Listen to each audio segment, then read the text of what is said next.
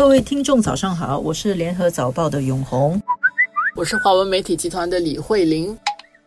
从昨天傍晚开始，好多人会更紧张，因为新加坡的情况有新的发展。啊，大家应该从昨天晚上到今天都看到消息了。新加坡有六个新的确诊病例，然后其中四个英文叫 cluster，就中文叫聚集性的疫情，就是四个人是可能是同一个来源里面传染的、感染的。然后另外两个新的确诊病例是九十二名从武汉飞回来的新加坡人，库航的啊，库航接回来。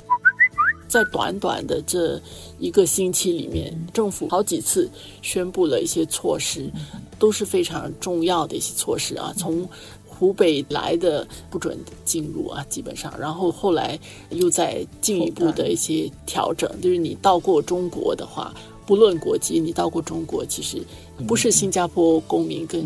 永久居民也是不能够入境等等啊，有很多这样的一些宣布。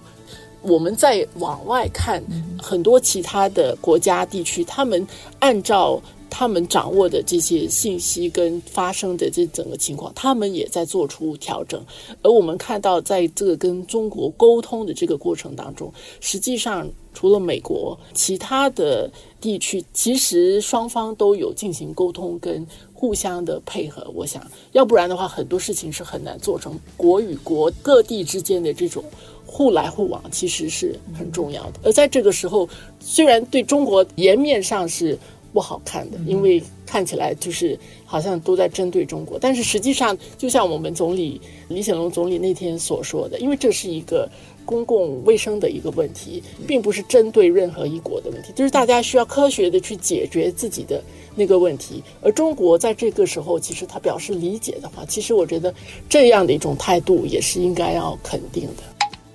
到目前为止，其实从各国的政府来说，除了美国以外，基本上还是肯定中国的做法。但是很吊诡的就是，比较有问题的就不是外国的政府，是中国自己的特别行政区香港，然后就跟中国大陆方面有一点问题，在台湾方面也是有一点问题啊。嗯，香港我们看到了，在星期二，其实从前个星期开始就。很多的社会的声音，还有他们的泛民主派的议员要求林郑月娥特首把所有的关口都封起来，要封关。这个林郑也是一步一步退，先是封了六个，后来又再封四个，但是还是没有封死啦。其实香港没有完全对大陆封关，但是香港市民就不答应了。据说有九千个医务人员在星期二罢工，其实就是他们觉得他们。在这种风险底下工作很不放心、很不安全，他们要用这种行为来施压给这个临政封官啊。这个东西在道义上跟在香港社会本身都有很大的争议的。其实按理说，医务人员的宣誓就是只要是生命我就救，我的生命就是救死扶伤，是不管种族国籍的。然后在这种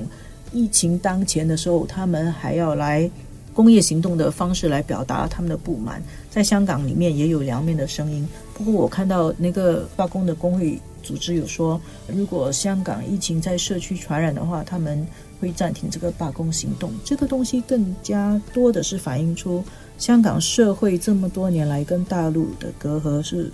多么的严重，而且他们对林郑月娥的不信任。是多严重？我看到我们自己早报发的新闻，香港的民众上个礼拜就开始去超市抢购物资，中国大陆的城市好像都没有抢购到他们这样子疯狂，把超市里面的快熟面就买光了，然后还买洗头水啊、生活用品，然后米一袋一袋的买，这反映出香港社会真的恐慌跟大陆的隔阂严重。所以在疫情的时候，信任是比黄金还要珍贵啊！你该做的事情，你根据科学的判断来做。但是你做的时候，你沟通的好，它产生的负面效果就可以降到最低。而且你看，比如说日本，日本在这段时间，中国网民自己会去贴。我今天看到，就是日本的一些商店，自己还会标出来“武汉加油”。对。日本送这个物资去中国，有人看到啊，就是那边打着“山川异域，风月同天”啊，就是在这个时候，原来中日之间的这种好长时间都无法解决的这个敌视。但是在这个时候，大家把这些都放在一边，不一定就完全化解了，但是暂时就放在一边，因为现在都是人命关天的时候，就是人道主义，对日本的人道主义精神。